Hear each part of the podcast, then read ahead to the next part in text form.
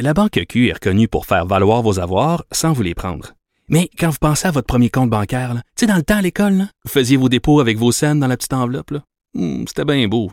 Mais avec le temps, ce vieux compte-là vous a coûté des milliers de dollars en frais, puis vous ne faites pas une scène d'intérêt. Avec la Banque Q, vous obtenez des intérêts élevés et aucun frais sur vos services bancaires courants. Autrement dit, ça fait pas mal plus de scènes dans votre enveloppe, ça. Banque Q. Faites valoir vos avoirs. Visitez banqueq.ca pour en savoir plus. On va tout de suite rejoindre à propos de cette épidémie qui fait peur, cette épidémie de coronavirus en Chine. Une Sangnéenne qui est coincée là-bas parce qu'elle étudie là-bas dans la région la plus touchée, la région de Wuhan, où il y a présentement euh, quand même eu pas mal de morts. Le bilan, pas seulement dans la région de Wuhan, évidemment, est de 490 morts. Il y a plus de 24 000 cas de coronavirus présentement. Donc, c'est quand même assez inquiétant. Myriam Larouche, bonjour. Allô? Écoute, euh, en bon français, t'es pogné là, t'es pogné en Chine, euh, bon, dans l'épicentre, si on veut, de, l'épidémie. Comment ça se passe? Ça fait combien de temps? Est-ce que tu es confiné? Euh, en fait, la, quarantaine a été déclarée ici le 23, 23 ou 24 janvier, si ma mémoire est bonne. Puis, euh, donc, euh, au début, c'était quand même, c'était une quarantaine dans toute la ville. Par contre, j'avais tout de même le, le droit de sortie ici à mon université, dans ma résidence universitaire, en fait, on avait le droit pour, les, pour ce qui est des courses parce que les grands centres épiceries, les, grandes épiceries étaient toujours ouvertes. Mais maintenant, depuis il y a environ 4-5 jours, euh, ils ont décidé de fermer les résidences. Donc maintenant, on n'a plus le droit de sortir à l'extérieur. Donc on est vraiment pogné maintenant dans les résidences. Attends, je veux juste être sûre que je comprends bien. Myriam, tu es pogné dans ta chambre, autrement dit. Oui, effectivement.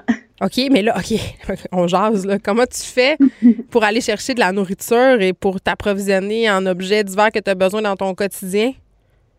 Euh, pour ce qui est de la nourriture, en fait, puisqu'on a été euh, mis en quarantaine, euh, l'université nous donne l'université nous, nous, fournit deux repas, donc trois repas par jour. Puis pour ce qui est des choses euh, au quotidien qu'on a besoin, l'université a mis en place en fait un, un, QR code sur le dans au travers de, de WeChat. Okay. Puis à chaque semaine, dans le fond, à chaque semaine, deux fois par semaine, on met euh, qu'est-ce qu'on a besoin, en fait, avec notre nom, notre numéro de chambre, nos informations. Puis, Mais qui paie pour ça? avec un, un, approximatif du prix, puis il y a quelqu'un qui, qui, va à l'épicerie pour faire euh, les achats. Puis après, tu dois le rembourser? Euh, oui, effectivement. OK, puis là, quand ils t'amènent ta nourriture, comment ça se passe? Euh, évidemment, j'imagine que c'est pas toi qui décide qu'est-ce que tu manges. Non, malheureusement. Donc, c'est euh, des repas déjà, des, comme des repas préparés, en fait, qui arrivent dans une petite boîte de plastique. Mm. Donc, ça arrive comme dans un gros truck, puis là, tout le monde descend en même temps là, des repas euh, pour aller chercher la nourriture. Puis, est-ce que les gens qui font la distribution de ces vivres-là, ils sont habillés avec des masques, des gants? Oui, en fait, eux, ils sont même euh, plus habillés que nous, là, sont, en ma sont avec des masques, des gants, euh, la grande combinaison blanche, là, euh, tout le kit, en fait. Mais toi, tu portes un masque, c'est ce que tu me dis quand tu descends dans la rue? Euh, oui, en fait, là, dès que je sors de ma chambre, je porte un masque. Euh, même si c'est juste pour rester dans la résidence, euh, dans, dans, dans, le building, en fait, je porte un masque. Okay. Là, Myriam Larouche, tu es dans l'épicentre quand même de l'épidémie. Est-ce que tu as peur? Oui, en fait, là, c'est quand même un sentiment euh, qui devient de plus en plus effrayant, en fait, là, quand on voit que les statistiques ne cessent, que, ne cessent de monter. Oui. Donc, le, sentiment de peur, en fait, là, il devient, il devient de beaucoup plus gros euh, de jour en jour. Puis surtout que maintenant, là, les gens, ils sortent avec des combinaisons. Euh, maintenant, là, donc l'université aussi a été mise en quarantaine. Donc là, il y a comme chaque jour, on dirait que ça devient plus gros. C'est comme le tout est là, en fait, pour inspirer à la peur. Au début, tu prenais tout ça au sérieux, mettons, quand ça a commencé, là? Euh, en fait, ça a commencé. Les premiers messages qu'on a reçus ici par rapport au coronavirus, là, ça a été environ fin novembre, début décembre. OK, tant que ça. Donc, okay. euh, euh, oui, mais c'était comme c'était comme pas vraiment très pris au sérieux. C'était comme juste un, un, petit virus comme ça. Euh, sauf que les choses ont vraiment été commencé à être pris au sérieux.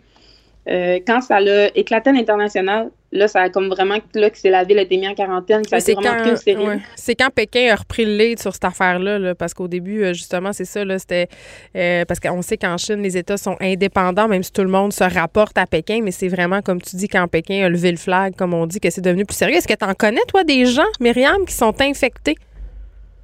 Euh, de ce que je connais, non. dans mon entourage, je connais personne qui est infecté. OK. Puis là, tu me dis, euh, tu me dis, bon, là, ça devient de plus en plus sérieux. Là, maintenant, j'ai un peu peur. Et là, le, rapatriement, quand même, parce que le gouvernement canadien devait rapatrier tous les ressortissants canadiens euh, en sol canadien avec un seul avion, je le précise.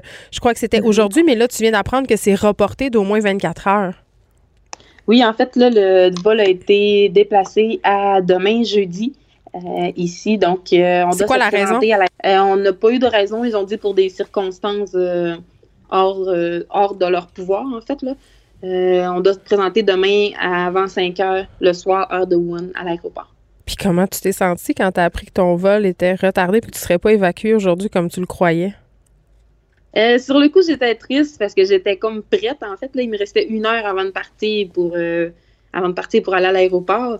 Donc, sur le coup, ça a été une petite déception. Mais après ça, je me suis dit, bon, je vais voir mes, derniers amis que j'ai pas vus avant de partir. Puis, euh, il y a une raison du pourquoi ça a été décalé, en fait. Donc, euh, on va juste l'accepter puis on va attendre euh, quelques heures de plus. Ben, tu sais qu'ici, ils nous annoncent quand même un pas pire cocktail météo. Là. On parle de verglas, de tempête de neige, fait que c'est pas dit. En tout cas, j'espère que ton, ton vol ne sera pas encore reporté parce que j'imagine que ta famille au Saguenay doit être quand même assez très inquiète. Oui, effectivement, euh, surtout ma, mère, en fait, là. Mais oui, ma famille est très inquiète. Euh, donc, j'espère aussi que, parce que j'ai entendu aussi les, conditions météorologiques, en mhm, fait, euh, donc, j'espère que, oui, ça va pas jouer là-dessus, malgré qu'il y a des bonnes chances. En terminant, Myriam, est-ce que tu vas y retourner étudier en Chine? oui, quand la situation va être calmée, hein, puis que tout va reprendre tout va reprendre son cours, puis que le, mon université ici va réouvrir. En fait, je vais revenir pour terminer ma session, puis mon programme en entier. En fait. Merci beaucoup. On parlait à Myriam Larouche. Myriam Larouche, qui est une étudiante qui est présentement en quarantaine dans la ville de Wuhan, l'épicentre du coronavirus. En Chine, on va souhaiter la meilleure des chances. Merci beaucoup. Bonne journée. Bonne journée.